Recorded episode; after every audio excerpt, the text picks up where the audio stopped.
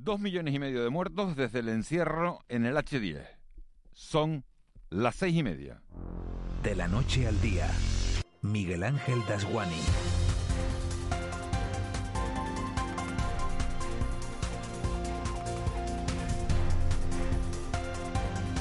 ¿Qué tal? Muy buenos días. Martes 24 de febrero de 2021. Ha pasado justo un año desde que se produjera el primer confinamiento hotelero en España. Y aunque solo fuera por probabilidad, no era difícil que tocara en una comunidad en la que recibíamos hasta el inicio de esta pandemia 15 millones de turistas al año. Mil personas encerradas en un hotel de Costa de Eje y todos improvisando medidas de protección sobre una enfermedad prácticamente desconocida por aquel entonces. Solo teníamos el referente cercano del alemán que había dado positivo estando en La Gomera, pero no es lo mismo aislar a cinco personas que aislar a mil. Ha llovido mucho desde entonces. En este tiempo, en este año, el mundo ha acumulado dos millones y medio de muertos y más de 110 millones de contagios. Galicia ha abierto la puerta a la vacunación obligatoria con una reforma legal que prevé multas de 1.000 a 600.000 euros a quienes se nieguen. Ayer el turoperador alemán Altours anunciaba que se está planteando la posibilidad de solo aceptar reservas en su cadena hotelera Tourinews a aquellos clientes que acrediten estar vacunados. Todo un mundo.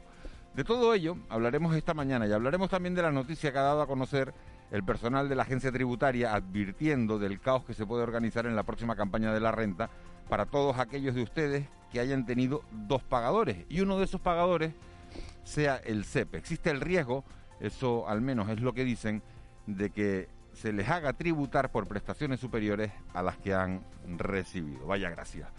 Después de aclarar este entuerto, nos vamos a ir hasta el sur de Tenerife para hablar con los trabajadores que hace un año estaban en el hotel, en el H10, y justo después contactaremos con el alcalde de La Laguna, Luis Geray Gutiérrez, porque esta tarde, a las 7, hay un pleno extraordinario sobre migración.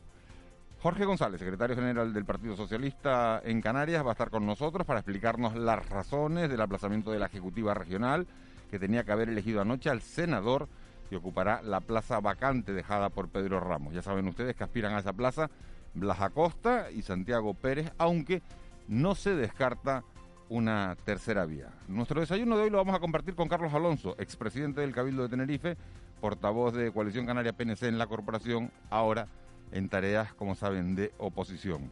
A las 9, boletín informativo con Noemí Galván y tiempo este martes para entrevistar a Belén Benítez y dar visibilidad a las enfermedades raras. Esta semana se celebra su Día Mundial y hay que encontrar la manera, como sea, de apoyar a todas estas familias y de apostar por la investigación. Belén no solo la ha sufrido en carne propia, sino que lo sufre también por su hija. Antes de marcharnos, repaso a la crónica de este martes, en clave de humor con Raúl de este martes, no de este miércoles, en clave de humor con Raúl García, con el abuelo, con Marita y con Roque. Tres horas de radio en directo, con Molina en los controles técnicos, con Marlene Meneses en la redacción y Eva García en la producción. Tres horas de radio, como siempre, muy pegadas a la actualidad para hacer con ustedes este trayecto diario que nos lleva de la noche al día. Empezamos. De la noche al día, Miguel Ángel Dasguani. 6 y 33, vamos con los titulares que marcan la crónica de este miércoles 24 de febrero. Caja 7 te ofrece los titulares del día. Eva García, muy buenos días. Muy buenos días, Miguel Ángel. Siguen los casos de COVID, ¿no? Siguen los casos de COVID y hay que seguir atendiendo precisamente esas medidas que ha puesto la Administración. Hoy la, última hora habla de dos fallecidos y de 189 nuevos casos. Son los datos registrados en nuestro archipiélago en las últimas horas. Gran Canaria continúa como la isla más afectada en estos momentos con nuevos casos, suma 90 positivos. Le sigue Tenerife con 74, Lanzarote con 12, Fuerteventura con 11 y El Hierro añade dos nuevos casos de COVID-19. El archipiélago confirma además la detección de nueve casos de la variante brasileña del coronavirus en las islas. El jefe de epidemiología de salud pública del Gobierno de Canarias, Amos García, advierte que tenemos que acostumbrarnos a que vayan surgiendo más casos de esta y de otras cepas en el archipiélago. Que es la variante brasileña, de la cual se han detectado nueve, nueve cepas en nuestra tierra. No hay mucha información de ellas porque es un hallazgo microbiológico que, que han desarrollado en, en, la península, en Madrid, en, el ministerio, los órganos dependientes del ministerio, y no hay mucha información sobre ellas.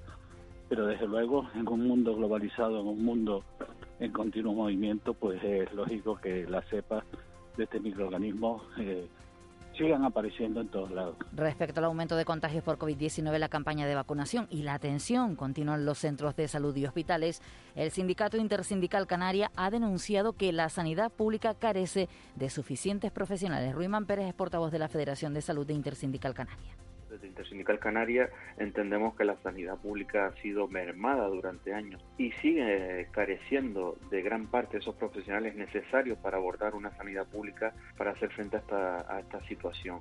Se ha contratado en el último tiempo con la pandemia a mucho personal, pero sí es cierto que ya partíamos de una situación precaria y el problema principal de todo ya no es que se pueda contratar, sino es que el personal es escaso.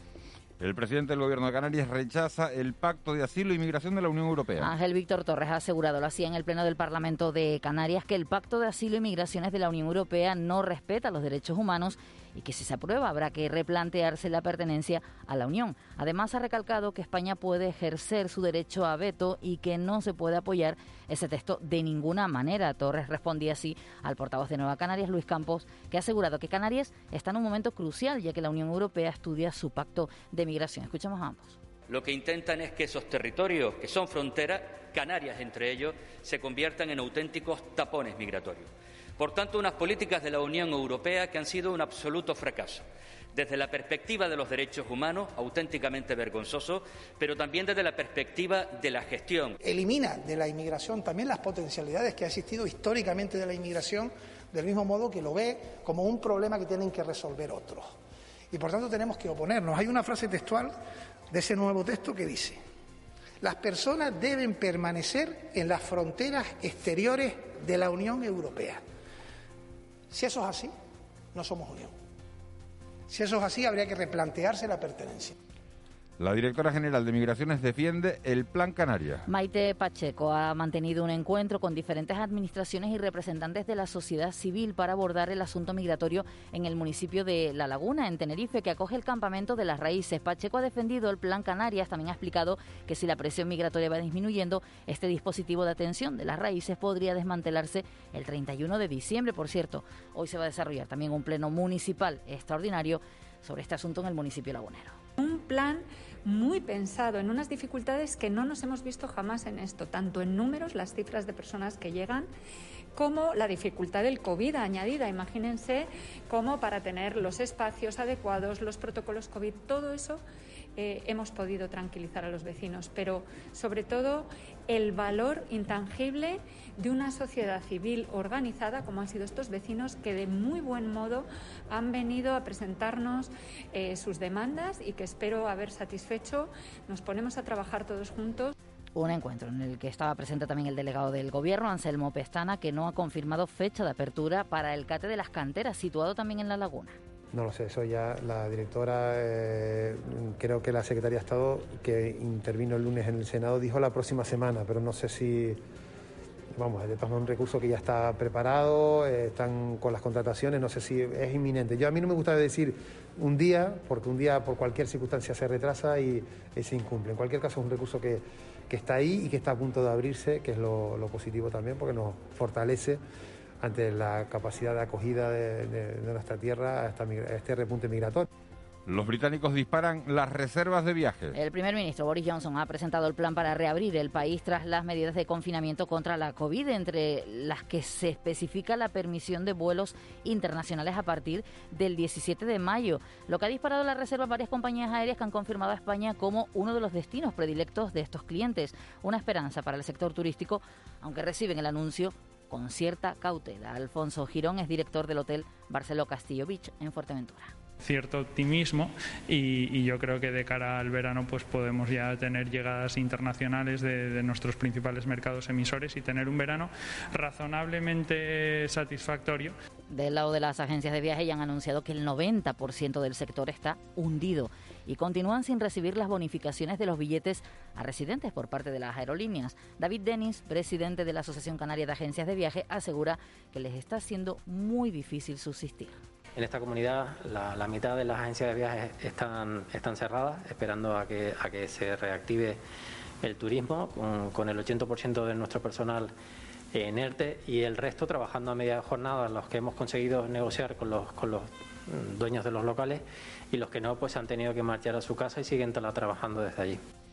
Continúa la búsqueda de Juana Ramos. La policía y la unidad militar de emergencia continúan con la búsqueda de Juana Ramos. En San Felipe y Moya, en Gran Canaria, esta vecina del barrio Gran Canario de La Paterna lleva desaparecida desde el 20 de agosto de 2016. El principal sospechoso de su desaparición es su expareja, Alicia González, es la portavoz de la Policía Nacional en Canarias. Policía Nacional intensifica esta semana la búsqueda de Juana Ramos en diferentes zonas de la isla, concretamente en San Felipe y Moya. En la misma participan diferentes unidades de la Policía Nacional, concretamente la Brigada Provincial de Policía Judicial, el Grupo de Homicidios, como responsable del operativo, medios aéreos, unidades de guías caninos y subsuelo y un grupo de unidad de prevención y reacción, quienes cuentan además con la colaboración de la Unidad Militar de Emergencias. Premio Alegría de Vivir. Radio Televisión Canaria ha sido la única entidad reconocida con el premio Alegría de Vivir por la programación realizada durante el confinamiento y que ha contribuido a mejorar la sociedad. Francisco Moreno es administrador único de Radio Televisión Canaria. Este es un premio que es un acicate precisamente a esa reivindicación de la alegría de vivir y esa es la que hacemos todos los días desde la tele, eh, desde la radio televisión pública, desde los medios públicos, intentando precisamente alentar a todo el mundo a que no se rinda. De casa con la sonrisa puesta ¿Quieres vivir la vida en plan fácil? Descubre un mundo de ventajas entrando en cajasiete.com barra en plan fácil y da el salto a Caja 7. Salta conmigo, digo salta, salta conmigo.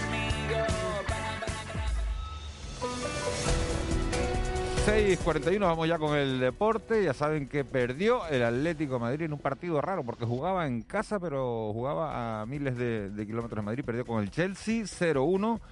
Pero hoy hay Champions también, pero nosotros, como iba a decir, estamos más cerca de, casa y estamos pendientes de, la tercera división con varios encuentros durante esta jornada, también del partido de esta tarde del Rocasa Gran Canaria de balonmano femenino y el Tenerife y Las Palmas que continúan preparando y continúan centrados en los encuentros del próximo fin de semana. Joaquín González, buenos días.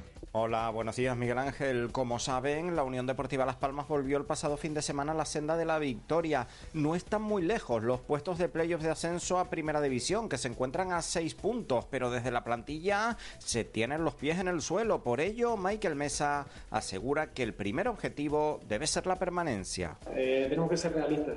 El primer objetivo que se consigue en Segunda División, si las cosas van bien, es la salvación. Vamos a ver cuándo la conseguimos. Ojalá sea eh, muy pronto y a partir de ahí pues veremos si, si nos da para ir para arriba. Una Unión Deportiva que volverá a competir el próximo sábado dentro de tres días visitando Castalia para medirse al colista de la categoría, el Castellón, mientras en el Club Deportivo Tenerife quieren dejar atrás la derrota sufrida el pasado domingo ante el Leganés y mirar hacia adelante, centrarse en el choque que les medirá el próximo domingo en el Heliodoro Rodríguez López ante el Alcorcón. Así lo explica el mediocentro Sergio González no hay tiempo para lamentarse, tenemos que pensar ya en el, próximo rival y bueno, pensar en los tres puntos y hacernos fuertes en casa. Esto no para, este, la próxima semana, el próximo fin de semana tenemos otro partido difícil que queremos sacar y sabemos la dinámica que tenemos que llevar para afrontar ese partido, lo que nos manda el míster y ya por todo el próximo fin de semana. Además, en el mundo del fútbol, hoy estaremos pendientes a la tercera división. Se disputan cuatro partidos: Atlético Paso, Atlético Unión Wimar, Santa Úrsula Busanada, Vera Ibarra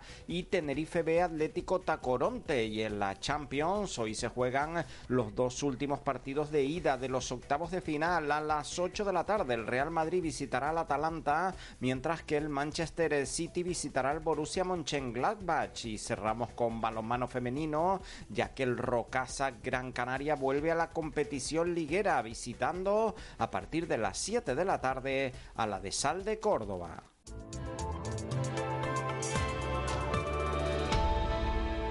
6.44, Eva García, ¿qué tiempo vamos a tener hoy? Soleado y con viento que vuelve a tener rachas fuertes en Canarias, el viento alisio que aumentará de forma notable, aunque en unas islas más que en otras.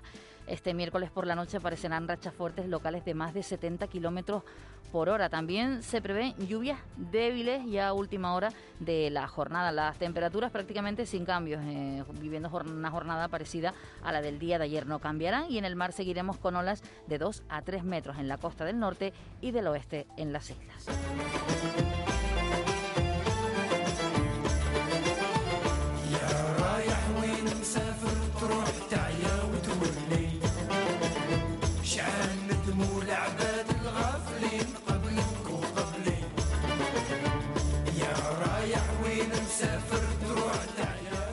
6.45, 7 menos cuarto. Marlene Menezes, buenos días. Buenos días. Me río porque esto me suena como a mis antepasados, ¿no?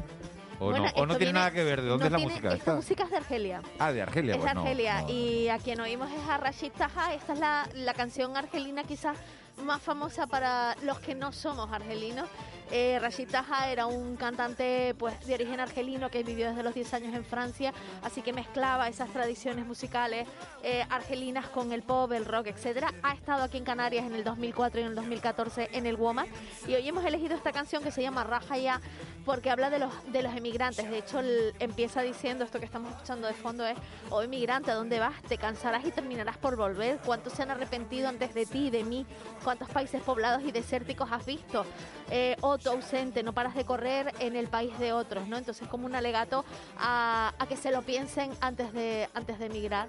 Y esta canción siempre la bailamos y todo eso en plan festivo, pero tiene un contenido detrás, ¿no? A ver, sube la molina, a ver si lo cogemos lo que dice. La parte instrumental, además suele mezclar mucho el Es tema muy de bonita, violín. es muy bonita. Y además con sí. todo ese contenido que dices, lo que pasa es que como contaba, aquí creo que era eh, el presidente de las asociaciones de las asociaciones africanas, dice, mientras exista un mundo eh, en el que hay más ventajas, la Claro. migración no parará, no terminará nunca. Todo el mundo aspirará a tener siempre, y es lo lógico, una, una vida mejor. Me gusta la música esta Curiosamente, mañanera. en Canarias le conocimos antes que en el resto del territorio porque mientras que aquí lo vivíamos y lo bailamos en el 2004 y el 2014, Woman. se conoció a nivel nacional en el resto de España en una canción que hizo en la película El Niño con India Martínez. Esta es la parte, ¿ves?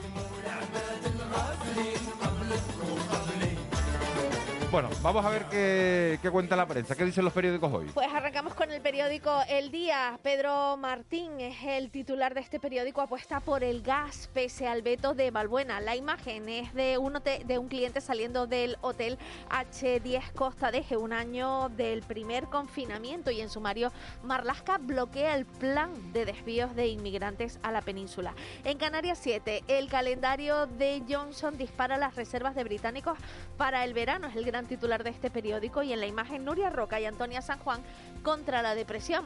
Es una comedia eh, maravillosa que presentaron en Fuerteventura y que se llama La Gran Depresión. En sumario, el hijo del sospechoso de matar a Juan y amenaza a quien señala a su familia y Canarias ya ha detectado 159 casos de la variante británica. En Diario de Aviso, Santa Cruz estrena en mayo la nueva imagen del puerto Ciudad. Ese es su titular y la imagen, en este caso de la portada, obviamente es del puerto de Santa Cruz de Tenerife. En sumario, el PSOE canario se pega un tiro en el pie para animar el ambiente político. Habla sobre la elección del sustituto del hasta ahora senador Pedro Ramos y 100 migrantes son trasladados del puerto de la Cruz a las raíces. Y en la provincia, el gran titular del periódico es Marlasca trata de bloquear el desvío de migrantes a la península. El titular de Interior defiende en el Senado los traslados solo para grupos de africanos vulnerables. La imagen, en este caso, es para el rey y Sánchez. El Felipe reivindica el papel de su padre, el 23F, en defensa de la democracia. Y en sumario, Torres pide poder eh, obviar, pide obviar el tope de gasto de la deuda pública para no frenar la, para no frenar la recuperación y honores y distinciones en Gran Canaria. En este caso a Saavedra, a Fernando Redondo y a Sila Sánchez, elegidos como hijos predilectos y el Cabildo distingue además a Juan Nogales y Pino Marrero como hijos adoptivos, la Orden del Cachorro, los Cebolleros de Galdar y Fernando Méndez entre el Roque Nublo. Entre los premios Roque Nublo son las distinciones que da el Cabildo de Gran Canaria, que fíjense ha decidido nombrar hijo adoptivo, hijo, a ver, hijo predilecto a, Jerónimo, a Jerónimo Saavedra también.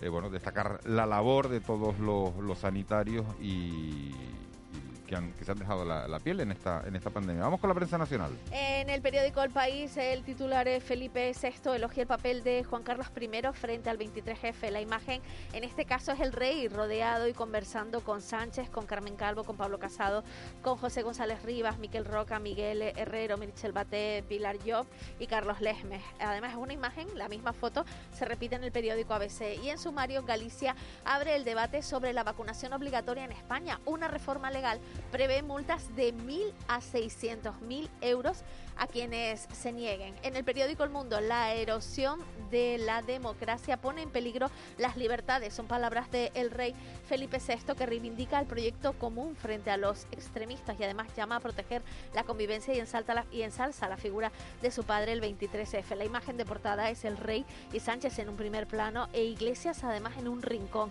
Y en sumario la audiencia impulsa la investigación de la caja B de Podemos. Y en eh, ABC el titular es el rey reivindica la firmeza de su padre ante los golpistas. Y en sumario Díaz Ayuso en el foro ABC Sánchez sabe cómo mover los hilos para que el centro derecha nos llevemos cada vez peor.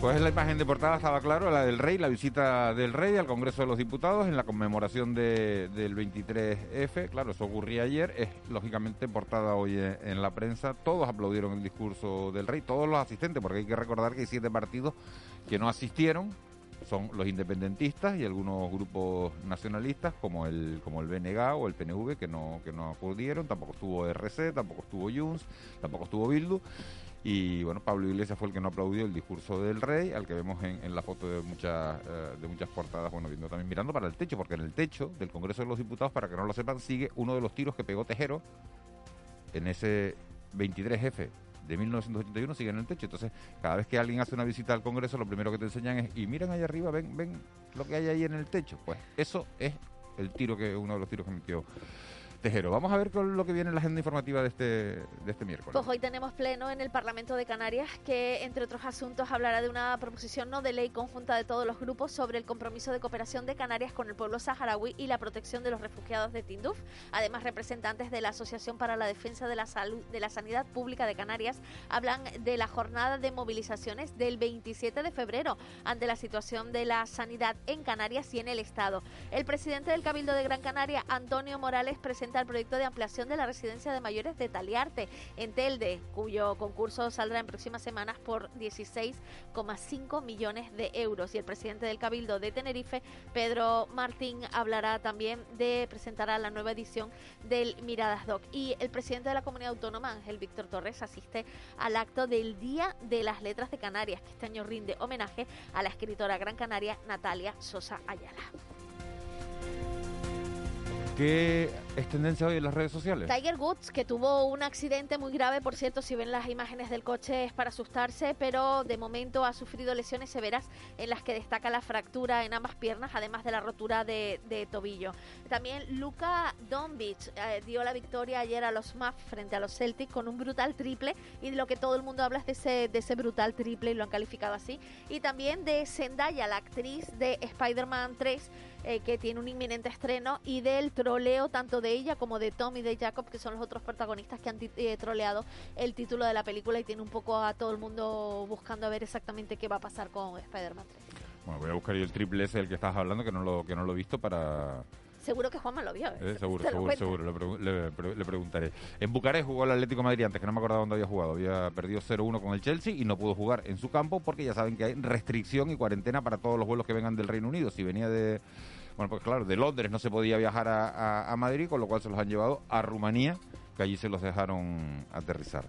Esa es la razón de que haya jugado el Atlético Madrid en, en Bucarest. Vamos con la crónica económica. Economía en dos minutos. José Miguel González.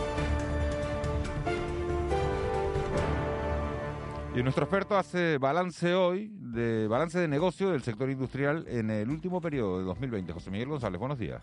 Buenos días, Miguel Ángel. Si ayer fue el turno del sector servicios en torno a la cifra de negocios y el empleo, hoy le toca al sector industrial. De hecho, la variación mensual del índice general de cifra de negocios de la industria entre los meses de diciembre y noviembre del pasado año fue del menos 1,3%, siendo dicha tasa un punto inferior a la del mes anterior. Por destino económico de los bienes, energía y bienes de consumo no duraderos presentaron tasas mensuales positivas, mientras que los bienes de equipo, los de inversión, registraron el mayor descenso con un menos 4,8%. En variación anual, el índice general de cifra de negocios de la industria en diciembre presentó una variación del menos 5,8% respecto al mismo mes del año anterior, mientras que en el conjunto del año 2020 dicho índice general presentó una variación del menos 12%. Por destino geográfico de las ventas, la zona no euro del mercado exterior presentó el mayor aumento con un 3,8%, mientras que la zona euro hizo lo propio con un más 2,4%. Por su parte, el mercado interior registró un descenso del menos 3,6%. Analizando los resultados por comunidades autónomas, la cifra de negocios aumentó en diciembre de 2020 respecto a 2019 en cinco comunidades autónomas y disminuyó en las otras 12, experimentando el mayor descenso Canarias nuevamente con un menos 17,8%. Aunque sea de forma reiterada, todos estos datos nos recuerdan cuál ha sido la profundidad de la crisis, no tanto para contemplarla, sino para dimensionar correctamente la respuesta de forma adecuada. Feliz día. Con C de Cultura. C Castro. 6.55, bueno, pues lógicamente el acto institucional del Día de las Letras Canarias, que este año va a estar dedicado a la escritora gran canaria Natalia Sosa, es lo que protagoniza hoy la agenda cultural de nuestro compañero C. Castro. C, muy buenos días. Buenos días, Miguel Ángel. No me llamo Natalia, jamás nací, o si nací, fue muerta.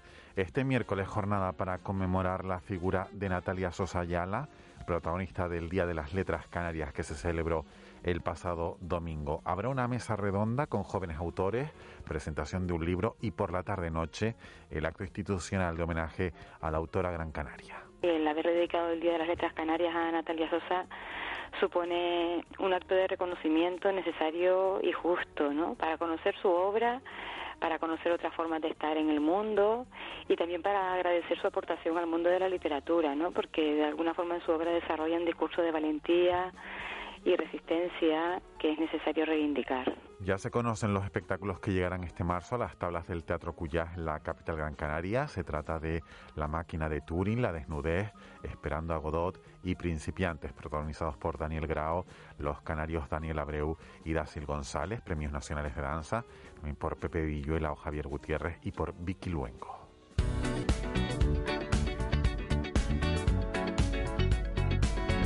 Like the legend of the phoenix. All ends with beginnings. Y aún resuenan los ecos del anuncio del grupo Daft Punk que han confirmado su separación definitiva. Los franceses no han dado ninguna explicación sobre el fin de la banda. Habían mantenido un perfil bajo desde su gran éxito Get Lucky en 2013, que les sirvió para ganar dos premios Grammy. Se van después de 28 años de música y de millones de discos vendidos.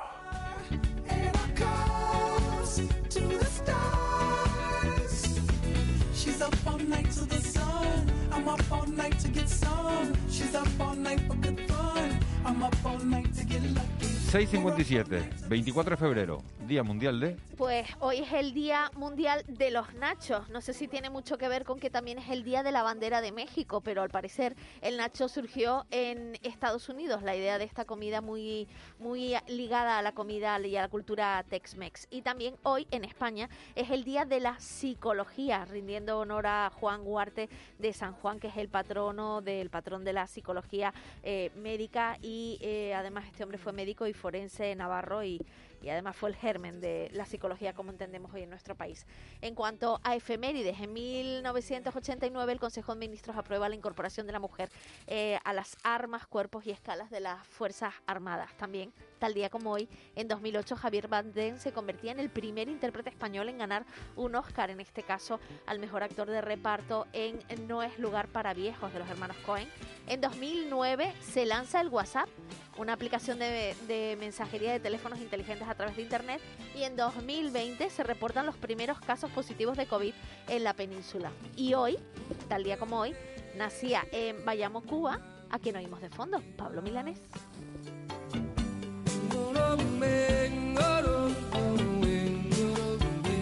Pablo Milanés nació el mismo día que el WhatsApp. Sí, fíjate. ¿Cuántos grupos de WhatsApp tienes tú? Grupos, unos cuantos.